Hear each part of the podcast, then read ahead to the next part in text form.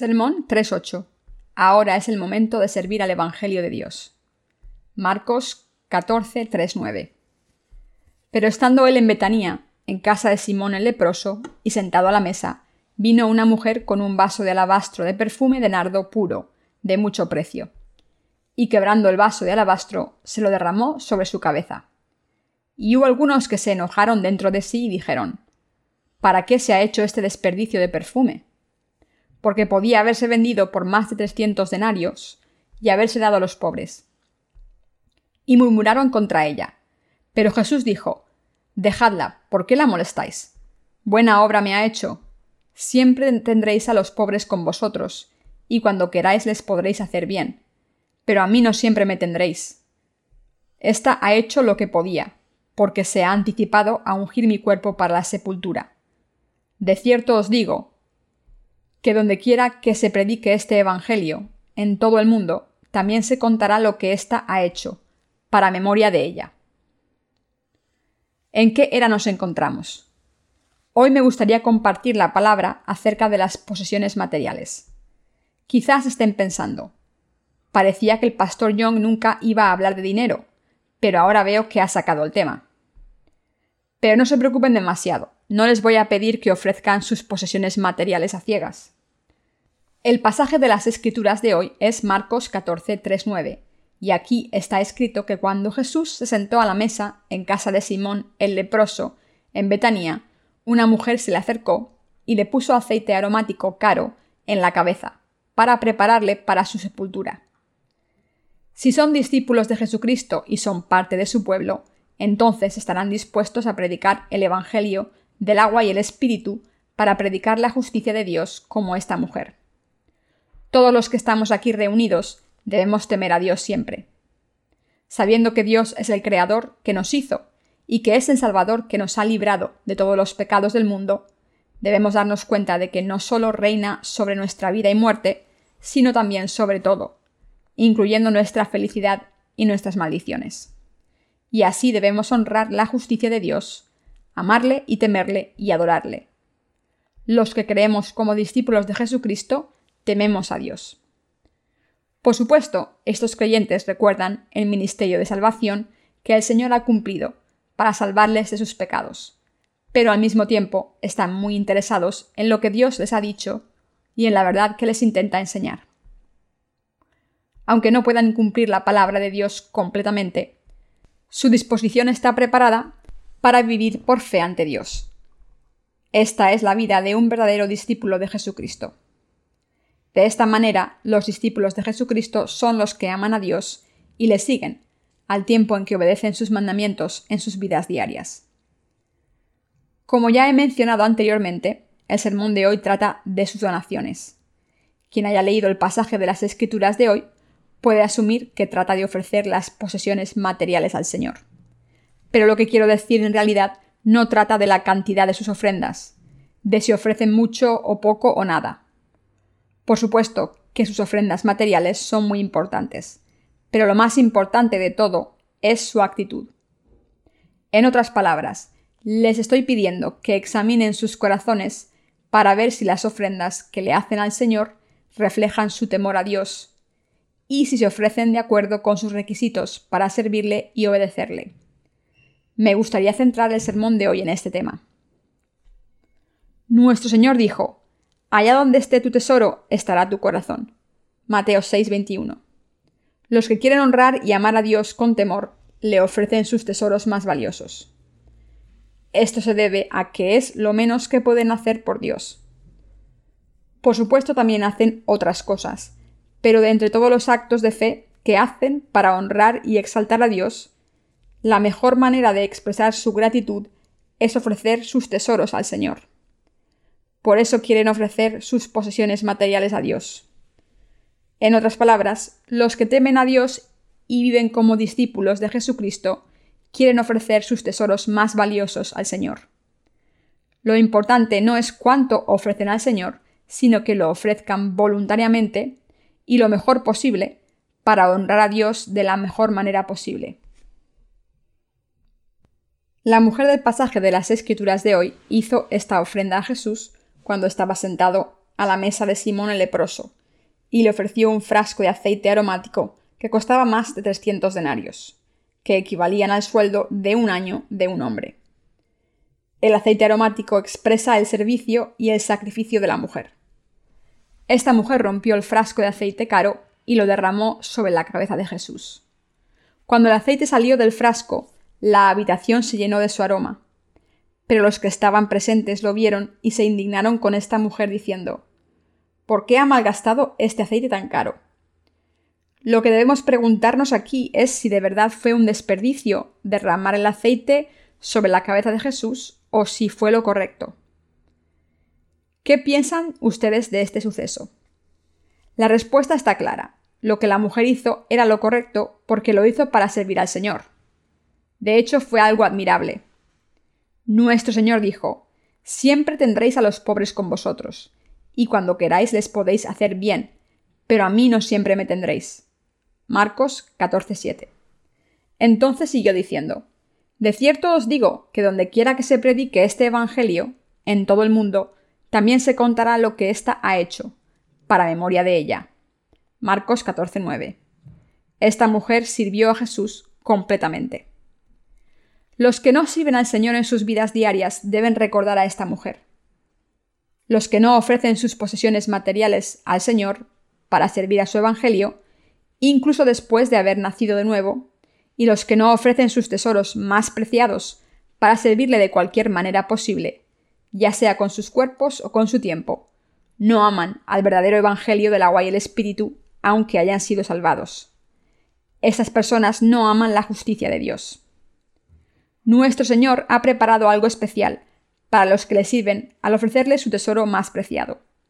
Y esta cosa especial es la promesa de que les protegería de la hora de la tribulación. Cuando pasamos a Apocalipsis 3:10, vemos que Dios le dice a la iglesia de Filadelfia, Por cuanto has guardado la palabra de mi paciencia, yo también te guardaré de la hora de la prueba que ha de venir sobre el mundo entero, para probar a los que moran sobre la tierra. El Señor prometió claramente que nos salvaría a la hora del juicio. La hora del juicio llegará a todo el mundo, pero cuando llegue ese momento, el Señor protegerá a los que han guardado su palabra y les librará de esta hora final. La hora del juicio se refiere a la gran tribulación descrita en Apocalipsis 13, 9, 15, cuando el anticristo aparecerá y todo el que no reciba la marca de la bestia en su frente o mano derecha será ejecutado. Ahora vamos a leer lo que el Señor está diciendo sobre esta tribulación y este juicio. Pasemos a Apocalipsis 17, 12, 14. Y los diez cuernos que has visto son diez reyes, que aún no han recibido reino, pero por una hora recibirán autoridad como reyes, juntamente con la bestia. Estos tienen un mismo propósito y entregarán su poder y su autoridad a la bestia Pelearán contra el Cordero, y el Cordero los vencerá, porque Él es el Señor de señores y el Rey de reyes, y los que están con Él son llamados elegidos y fieles. Como pueden ver aquí, cuando llegue la era de los diez cuernos y los diez reyes, Satanás le dará autoridad a cierto hombre, y la gente que le pertenezca se levantará contra Cristo.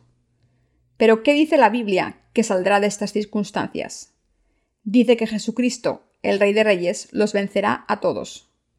También dice algo muy importante. Los que están con el Señor son llamados escogidos y fieles, y superarán todas las dificultades. Los fieles aquí se refieren a los que temen a Dios y les sirven diligentemente en sus vidas diarias. Se refieren a los que honran a Dios sinceramente desde lo más profundo de sus corazones, no tienen otros dioses ante Él, le aman y le siguen fielmente. Dios dijo aquí que los que le temen lucharán contra sus enemigos y los vencerán al final con el Señor. Los que temen a Dios triunfarán en el fin de los tiempos por fe. La victoria aquí no significa que los santos no vayan a morir, sino que superarán todas las tribulaciones por fe, aunque tengan que ser martirizados. En otras palabras, en vez de ser vencidos por sus enemigos, disfrutarán de la vida eterna por fe. Los que triunfen por fe serán los que teman a Dios en sus vidas diarias y le sirvan con sus tesoros más preciados. Estas personas sirven y aman al Evangelio de Dios todos los días, y no solamente cuando llega la tribulación. Por el contrario, los que no aman a Dios en sus vidas diarias no tienen respeto ni amor por Dios, aunque hayan sido salvados por Dios. No piensan que Dios merezca ser honrado o exaltado. Así que toman todo lo bueno para su carne. No ofrecen sus tesoros al Señor porque no saben cómo servirle. Está escrito en el pasaje de las Escrituras de hoy que una mujer le ofreció una botella de alabastro con aceite aromático a Jesús. Rompió la botella y derramó el aceite sobre la cabeza de Jesús. El corazón de esta mujer exaltó a Jesucristo, le amó y le temió. Por eso le ofreció su tesoro más preciado al Señor. Pero los que no temen al Señor en sus corazones no le están agradecidos aunque hayan recibido la misma remisión de los pecados que los demás santos.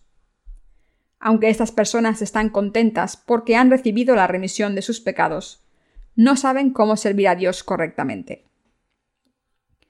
Estas personas no sirven a Dios en sus vidas diarias y piensan que cuando llegue la hora de la tribulación, honrarán a Dios, le temerán y le amarán. Pero esto es una mera ilusión estas personas que no aman el Evangelio del agua y el Espíritu de Dios en sus vidas diarias, ahora, estarán más confusas cuando llegue la hora de la tribulación. Esperar que alguien tema a Dios cuando llegue la hora de la tribulación es meramente una esperanza falsa. Por tanto, todos nosotros debemos temer a Dios en nuestras vidas diarias. Aunque somos insuficientes, debemos seguir la justicia del Señor por fe sacrificarnos por Él y ofrecer nuestros tesoros más preciados. Solo cuando servimos al Señor fielmente podemos superar la hora de la tribulación. Los que no hacen esto no podrán superar la tribulación. Ya puedo ver esto claramente. Piensen en esto. La hora de la tribulación será tan terrible que solamente con oír hablar de ella tenemos miedo. Pero nuestro Dios dijo que librará de la hora de la tribulación a estas personas fieles que le hayan servido en sus vidas diarias. Aunque llegue la hora de la tribulación, los que han temido a Dios en sus vidas diarias podrán vencer al anticristo por fe, por su temor a Dios. Se negarán a rendirse ante el anticristo, diciéndole con confianza ¿Estás en contra de Dios? Entonces no te obedeceré. Pero ¿qué les ocurrirá a los que no han temido ni honrado a Dios en sus vidas y tienen poco amor o respeto por Dios? Cuando llegue la hora del juicio, no solamente tendrán miedo, sino que su poca fe se vendrá abajo. Los fieles vencerán, pero los infieles perderán. Dependiendo de cómo sirvamos a Dios y le temamos en nuestras vidas diarias, Dios nos librará a algunos de nosotros de la hora del juicio y a otros no. Por tanto, para vivir como discípulos de Jesucristo, no debemos seguirle a ciegas, sino que debemos ofrecerle nuestros tesoros preciosos como sus santos. En otras palabras, debemos honrar a Dios y amarle en nuestras vidas diarias, y debemos creer en Él de todo corazón. Debemos aprender a hacer esto en nuestras vidas diarias, es decir, debemos aprender a temer a Dios y a servirle en estos tiempos de paz. Una persona que no hace estas cosas en su vida diaria no sabrá qué hacer cuando llegue la hora de la tribulación de repente. En vez de tener fe, tendrán miedo. Los que no aman a Dios no tienen una fe firme y por tanto el viento sopla y las olas se rompen, y sus corazones se dejan llevar. Al final acabarán completamente confundidos debemos temer a Dios en nuestras vidas diarias. Somos discípulos de Cristo y seguidores del Señor. Por eso debemos saber cómo servir al Señor desde el fondo de nuestros corazones. Lo que el Señor nos está pidiendo es que tengamos corazones sinceros. Nos está pidiendo nuestro tesoro más preciado. Además, aunque Dios no nos lo pidiese, debemos expresar nuestro amor por el Señor, ofreciéndole nuestro tesoro más preciado, sin que nos lo pida. Nuestro tesoro más preciado puede ser nuestro corazón, nuestra fe, nuestros cuerpos o nuestras posesiones materiales. Sus posesiones materiales deben describirse como el barómetro de la devoción de su corazón y su fe. Por supuesto que no podemos medir el corazón de una persona basándonos en sus posesiones materiales, pero aún así, el corazón sigue al dinero y el corazón está donde está el tesoro. La mujer del pasaje de las escrituras de hoy rompió el frasco de alabastro con el aceite aromático y lo derramó sobre la cabeza de Jesús, porque estaba muy agradecida al Señor por haber dejado su trono en el cielo y haber venido a este mundo encarnado en un hombre ser bautizado para aceptar sus pecados y estar a punto de ser crucificado para salvarla. Ella ungió el cuerpo de Jesús para su sepultura, porque estaba agradecida por la salvación que le iba a dar. Como siervos del Señor, debemos seguir el ejemplo de esta mujer. Jesús dijo, Siempre tendréis a los pobres con vosotros, y cuando queráis les podréis hacer bien, pero a mí no siempre me tendréis. De hecho, no siempre tenemos la oportunidad de servir al Señor. ¿Creen que siempre tendrán una oportunidad para servir al Señor? No, no es siempre así. Estamos viviendo en una época de incertidumbre y no sabemos cuántos años tenemos para servir al Señor. No es cierto que tengamos un número ilimitado de horas para servir al Señor. Estoy sirviendo al Evangelio del agua y el Espíritu con todos nuestros ministros y siervos. Estoy sirviendo al Evangelio con ustedes, porque si no lo hacemos en este mundo presente, no tendremos otra oportunidad. Por eso miro hacia el futuro por fe y sirvo al Señor lo mejor que puedo, aunque el fin de los tiempos no esté delante de mis ojos. Pero mientras trabajo en mi ministerio, a veces me siento cansado e incluso decepcionado con algunos de los santos. De vez en cuando veo que algunos de ellos tienen una fe templada, pero no todos son así. Me siento muy frustrado cuando veo a estos santos. No podemos servir al Señor siempre, sino que ahora es el momento adecuado para servirle. Además, el mundo puede acabar en cualquier momento y hay muchos signos que lo indican. A pesar de esto, algunos santos son un tanto ignorantes y no se preocupan por esto. Y a veces tropiezo por esos santos, pero me siento frustrado por su falta de devoción. He estado predicando el Evangelio con mucha devoción, pero algunos de nuestros santos no tienen esta devoción y por eso a veces no sé quién es normal. Es muy fácil sucumbir a la complacencia si no se confía en la palabra de Dios y se contesta al llamado de Dios. Lo que está bastante claro es que podemos escuchar cómo la palabra de Dios se nos acerca cada vez más. Paso a paso podemos escuchar sus pasos. Al escuchar este sonido claramente no podemos ignorarlo. Por eso debemos servir al Señor mientras podamos. Si lo dejamos para más tarde y perdemos esta oportunidad, nos arrepentiremos para siempre. ¿Qué podemos hacer cuando llegue la hora de la tribulación? ¿Podremos publicar nuestros libros sobre el Evangelio aunque tengamos dinero? ¿Podremos ir al extranjero y predicar el Evangelio? No, no podremos hacer nada, no tendremos otro remedio que quedarnos en nuestras casas comiendo y bebiendo. Así que si queremos ofrecerle nuestras posesiones materiales al Señor, debemos hacerlo ahora. Si queremos servir al Señor, debemos servirle ahora. Debemos predicar el Evangelio del agua y el Espíritu por todo el mundo antes de que vuelva el Señor. Dios sabe cómo volverá en el fin de los tiempos, pero mientras tanto, nosotros debemos hacer lo que podamos ahora. Quiero aclararles que si quieren servir al Señor, deben hacerlo ahora. No crean que pueden dejarlo para más tarde y empezar a servir al Señor dentro de muchos años. Entonces su dinero no valdrá para nada. Esto no es lo que Dios quiere que hagan, sino que les está pidiendo que les sirvan ahora. Hay un momento adecuado para todo, incluso para la agricultura. Hay un tiempo para sembrar, un tiempo para regar y un tiempo para fertilizar. Lo mismo se puede decir de la fe. Si quieren servir al Señor, sírvanle ahora. Si de verdad temen a Dios, si quieren que el Evangelio de Dios se predique por todo el mundo, empiecen esta obra ahora mismo. Deben trabajar para el Señor ahora, ofrecer sus posesiones materiales y vivir ahora por el Señor. ¿Quién sabe qué ocurrirá en el futuro? Nadie sabe qué ocurrirá mañana. Por eso debemos hacer la obra de Dios ahora mismo. Temer a Dios consiste en hacer su obra ahora mismo con fidelidad y honrar y amar a Dios de esta manera. Esto es lo que significa tener fe y temer a Dios. Cuando la mujer del pasaje de las Escrituras de hoy ofreció a Jesús su tesoro valioso, ¿qué les dijo el Señor a sus discípulos? Dijo, Siempre tendréis a los pobres con vosotros, y cuando queráis les podréis hacer bien, pero a mí no siempre me tendréis. Marcos 14, 7. Este pasaje significa que hay un momento adecuado para las cuestiones de fe. Y deben recordar que ahora es el momento de vivir su fe. Hemos estado publicando libros sobre el Evangelio para compartirlos con todo el mundo, y quiero completar este ministerio pronto. El Evangelio del agua y el Espíritu se predicará por todo el mundo dentro de poco. Si trabajamos un poco más, podremos predicar el Evangelio del agua y el Espíritu completamente por todos los rincones del mundo.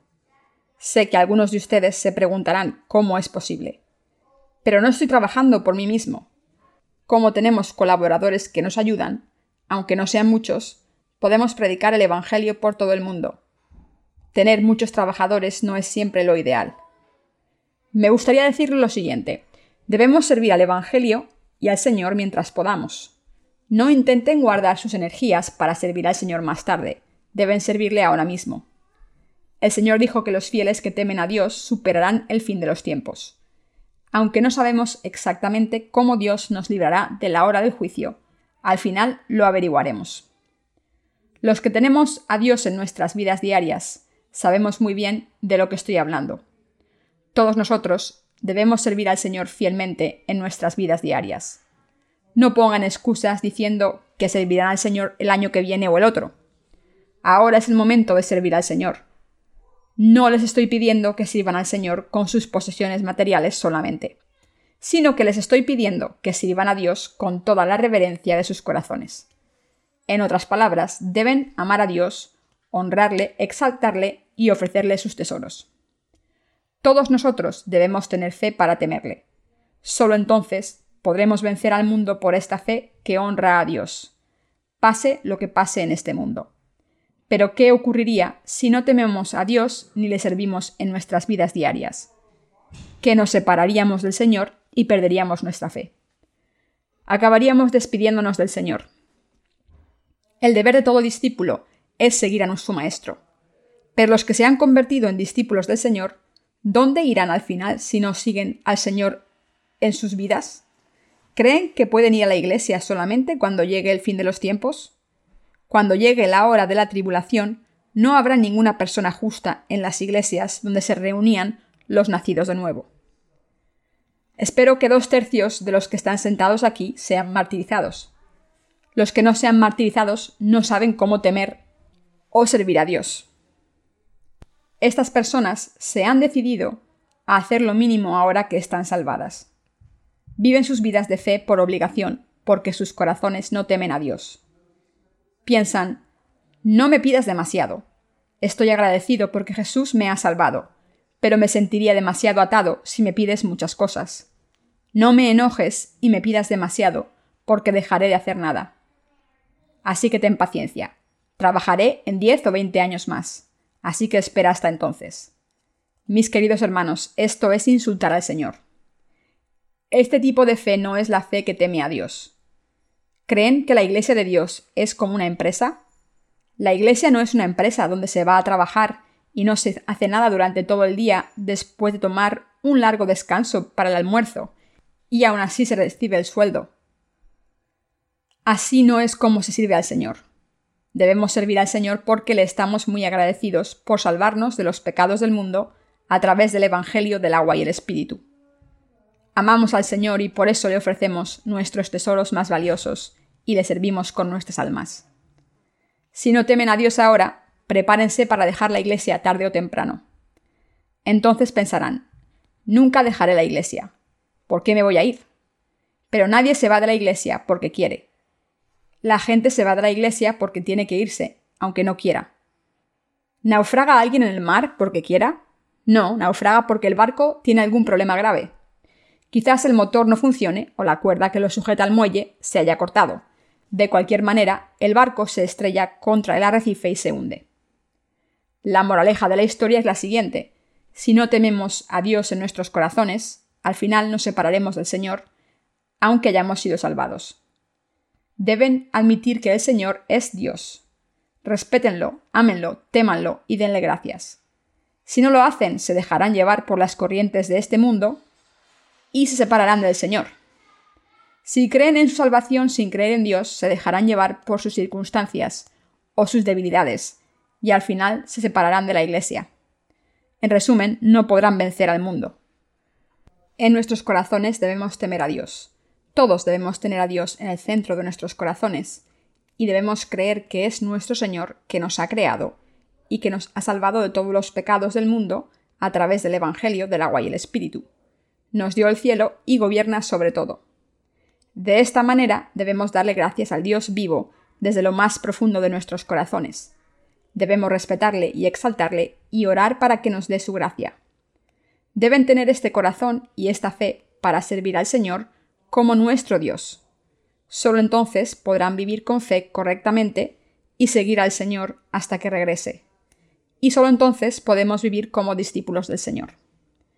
Aunque somos débiles, debemos darnos cuenta de que el Señor debe ser exaltado, y solo entonces recibimos el afecto del Señor, le damos gracias y le servimos. Si no piensan en el Señor, no pueden hacer nada. No conseguirán nada porque estarán ignorando al Señor. Por eso es tan importante temer a Dios en nuestros corazones. Los que adoran a Dios correctamente le sirven como pueden, aunque sea de una manera insignificante. La mujer que derramó el aceite aromático sobre el Señor no lo hizo para ser salvada, porque no estaba salvada, sino que lo hizo porque sabía quién era Jesús, por qué había sido bautizado y por qué tenía que morir en la cruz. Le ungió con el aceite aromático porque sabía estas cosas y estaba agradecida. La mujer hizo esto porque sabía que el Evangelio del agua y el Espíritu iba a ser predicado. Jesús dijo que la mujer del pasaje de las Escrituras de hoy estaba preparando la predicación del Evangelio. Ofreció su tesoro preciado al Señor porque temía a Dios. El Señor dijo, Sino haceos tesoros en el cielo, donde ni la polilla ni el orín corrompen, y donde los ladrones no minan ni hurtan, porque en donde esté vuestro tesoro, allí estará también vuestro corazón. Mateo 6, 20-21. Por casualidad están pensando, veo que el reverendo Young no es diferente. Al final me ha pedido dinero. No les estoy pidiendo dinero para que lo donen a la iglesia. Aunque sus contribuciones financieras son importantes, todo depende de ustedes. Lo importante no es su dinero, sino su fe inamovible. En otras palabras, en sus corazones deben tener el temor de Dios. Todos debemos amar al Evangelio del agua y el Espíritu de todo corazón debemos honrar al Señor. En resumen, debemos darnos cuenta de lo exaltado que es nuestro Señor. Los que no tienen respeto por Dios y piensan que Jesús no es nadie, recibirán algo de Dios. Les pisará en la hora del juicio. Cuando llegue esta hora, estas personas tendrán remordimientos y le pedirán al Señor que les ayude entonces. Se culparán a sí mismos y dirán, si hubiese sabido que iba a morir así y que lo iba a perder todo sin poder gastarme mi dinero, se lo habría ofrecido al Señor. Todos los tesoros que he estado acumulando han sido en vano. ¿Qué he ganado con ellos? Pero cuando llegue esta hora final, los que han servido al Señor con fidelidad, le han temido, le han orado, han cuidado de la Iglesia, han amado el Evangelio y han vivido por este Evangelio en sus vidas diarias, solo pensarán lo siguiente ha llegado la hora de morir por el Señor y ser martirizado en su nombre. Para estas personas no hay nada de lo que arrepentirse sobre sus vidas. Nunca tendrán ningún remordimiento. Cuando llegue la hora del juicio, orarán a Dios. Señor, tengo muchas faltas, por favor, ayúdame a soportar estos problemas que están por llegar. Si quieres llevarme, ayúdame a superar las tribulaciones para que no traicione mi fe. Con estas oraciones, vencerán a Satanás por fe y se mantendrán firmes ante la presencia de Dios. En contraste, los que no temen a Dios en sus vidas diarias gastan todo su dinero en sí mismos. No le ofrecen nada al Señor. Tampoco están interesados en la obra de predicar el Evangelio del Señor por todo el mundo. Incluso cuando una persona así se salva, sigue sin interesarse en esta obra. Mis queridos hermanos, como todos somos seres humanos débiles que están llenos de debilidades, debemos temer a Dios en nuestros corazones si queremos vivir una vida recta y vivir en el Señor en el fin de los tiempos.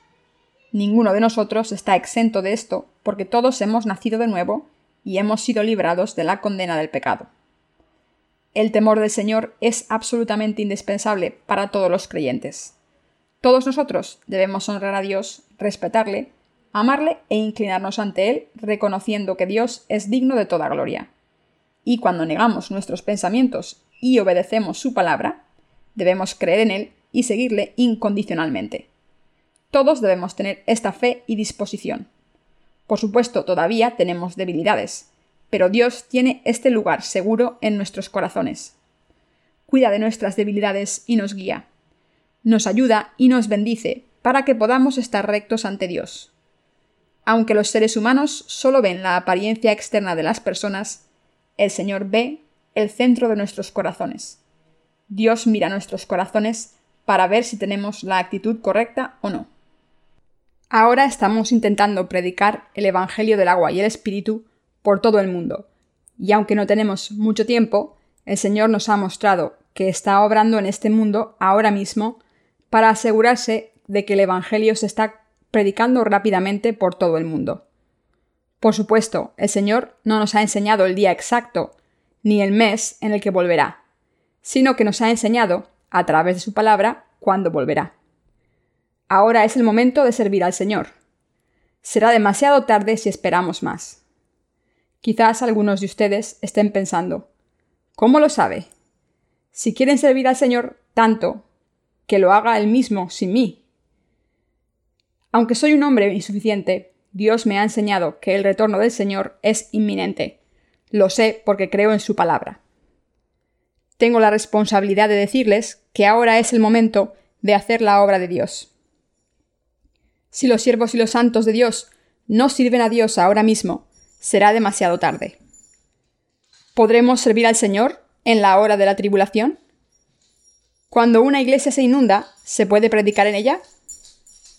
¿Puede alguno de nosotros predicar el Evangelio entonces? ¿Podremos compartir el Evangelio y compartir con las almas? No, por supuesto que no. Toda la iglesia estaría arruinada y tendríamos que irnos a la cima de una montaña. Debemos hacer la obra de Dios mientras podamos antes de que llegue la tribulación de la que habló el Señor. Nuestro plan para el futuro de la misión. Estamos planeando abrir una sucursal en Rusia o el norte de Europa para establecer una base para la predicación del Evangelio del agua y el Espíritu por toda Europa. También planeamos enviar a un siervo de Dios a India, de la misma manera en que tenemos una base en Nueva York. Por supuesto, seguiremos publicando nuestros libros sobre el Evangelio. No estoy preocupado por los recursos económicos necesarios para predicar el Evangelio. Todo lo que tengo que hacer es seguir lo que Dios me pide. La obra de Dios no se consigue con poco esfuerzo, sino que se consigue cuando preparamos la obra de Dios cuando podemos y hacemos todo lo que podemos cuando podemos. Así debemos seguir trabajando diligentemente en los años siguientes, para que muchas almas sean salvadas por todo el mundo y cuando llegue la tribulación a gran escala, estoy seguro que estas personas serán martirizadas por su fe. Está escrito en el Apocalipsis, Después de esto miré, y he aquí una gran multitud, la cual nadie podía contar, de todas las naciones y tribus y pueblos y lenguas que estaban delante del trono y en la presencia del Cordero, vestidos de ropas blancas, y con palmas en las manos. Y clamaban a gran voz diciendo, la salvación pertenece a Dios, que está sentado en el trono, y al Cordero. Apocalipsis 7, 9, 10. Como está escrito aquí, estoy seguro de que a través de este Evangelio que estamos predicando, muchas personas creerán en este Evangelio. Se levantarán contra Satanás, entregarán sus vidas para ser martirizados, y al final entrarán en el reino de Dios con nosotros para vivir para siempre.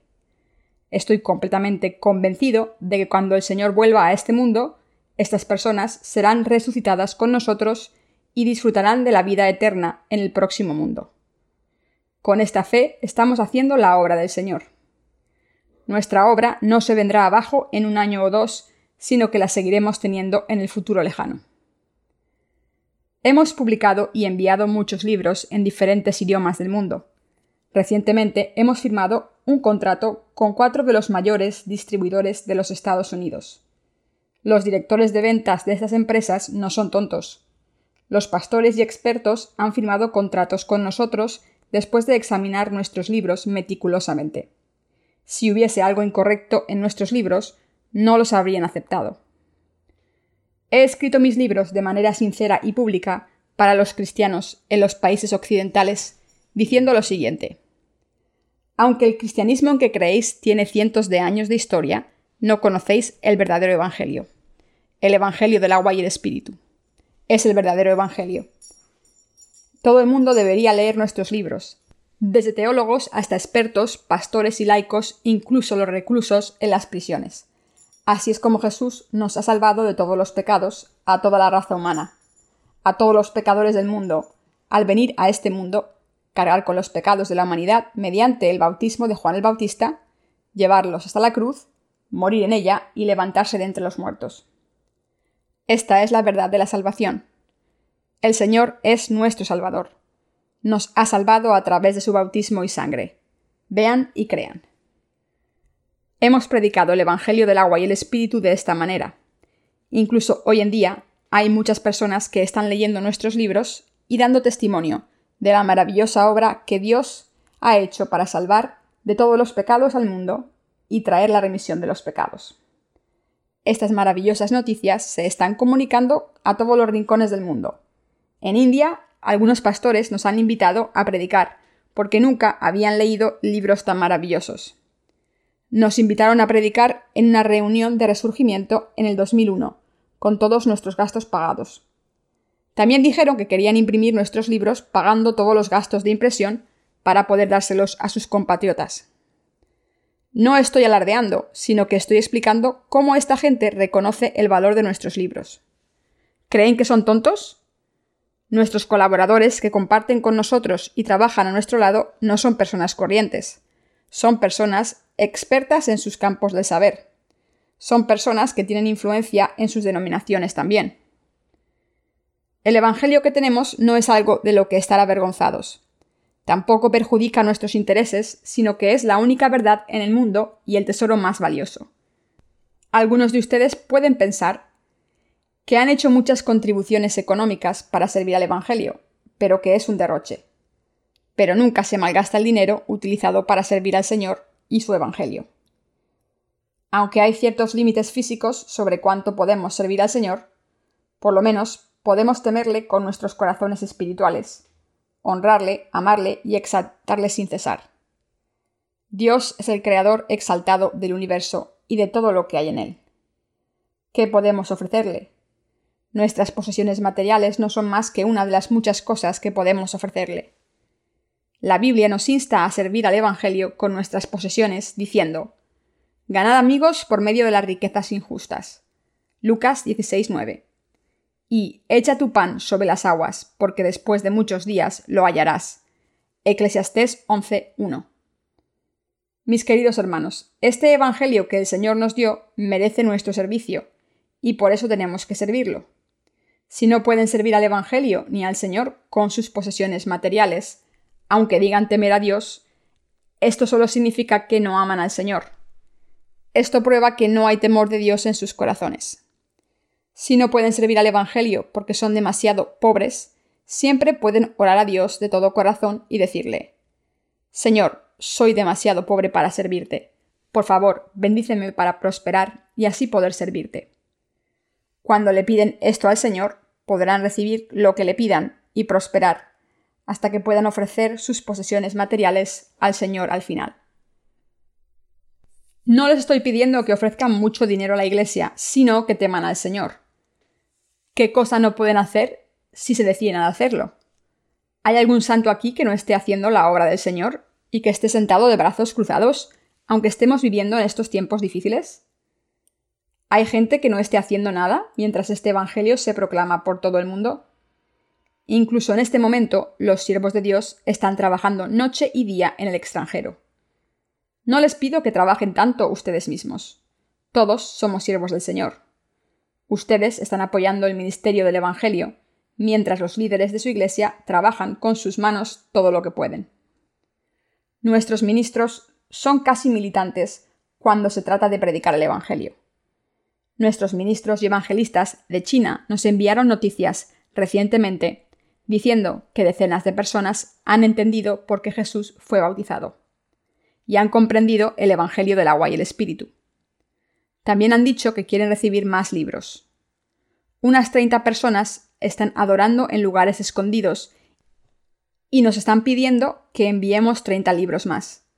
Así que nuestros colaboradores le dieron estos libros. A través de este proceso, han llegado a China unos 700 libros nuestros. Estos libros estarán circulando por toda China, porque no los tirarán a la basura. China tiene más de 1.300 millones de habitantes y cada vez más personas se están convirtiendo al cristianismo. Se está produciendo un resurgimiento espiritual en China, similar al que tuvo lugar en Corea cuando el cristianismo entró por primera vez. Allí los creyentes están experimentando todo tipo de cosas maravillosas al creer en Jesús. La fiebre está tan extendida que cualquiera que intenta frenar el evangelismo se considera un demonio.